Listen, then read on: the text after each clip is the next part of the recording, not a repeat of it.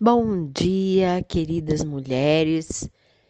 Passaram a noite bem? Dormiram bem? Bom, minhas queridas, é, vai a nossa meditação espiritual. O post de ontem eu falei o quanto que a gente precisa dizer não e o porquê que a gente vive dizendo sim, às vezes para todo mundo e às vezes para o marido, né? Como eu vi tantos depoimentos, mas não são só depoimentos de vocês, né? Depoimentos de mulheres que eu atendo. É, geralmente elas aprendem a dizer sim, serem boazinhas, né? Ou bobinhas, desde criança, desde adolescência. E principalmente quando casam, o medo talvez de serem abandonadas, o medo de serem rejeitadas, o medo de não dar conta de cuidar de si, de não dar conta financeiramente de cuidar da casa, o medo de não serem amadas, enfim, medo faz com que a pessoa aceite é, um monte de coisa, né? Um monte de desrespeitos e, e falta de amor, né? Porém, a pessoa ela está colocando a esperança dela nas mãos de um outro ser humano. Por isso que ela se submete a tudo isso.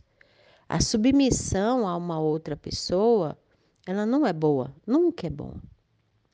Quando Deus falava de submissão aos, ao marido, não era no sentido da humilhação, né? Era no sentido de você não ficar entrando em conflito para que você pudesse ter paz na sua casa. Mas o marido devia respeito à sua esposa. Mas o assunto é espiritual, né? Então, muitas vezes a gente põe a nossa esperança nas mãos de uma pessoa humana. E essa pessoa, esse humano, ele é o que eu já falei agora há pouco, ele tem um monte de problema, desvios de caráter, enfim, tá doente, é fraco, precisa humilhar a mulher para se sentir superior, enfim, diversos problemas. E a gente deveria pôr a nossa esperança em Deus, né? Em Deus. Ele sim está sempre do nosso lado, ele sim nos ama acima de qualquer coisa, é, ele providencia pessoas para nos acalentar, no momento de aflição, ele providencia acalento ao seu coração, ele te providencia força, porque muita gente não sabe nem por que que ainda está vivo, né? É, Deus te providencia muita coisa, te dá todo dia um novo dia para que você faça coisas diferentes. Talvez Deus esteja te proporcionando este grupo para que você se fortaleça.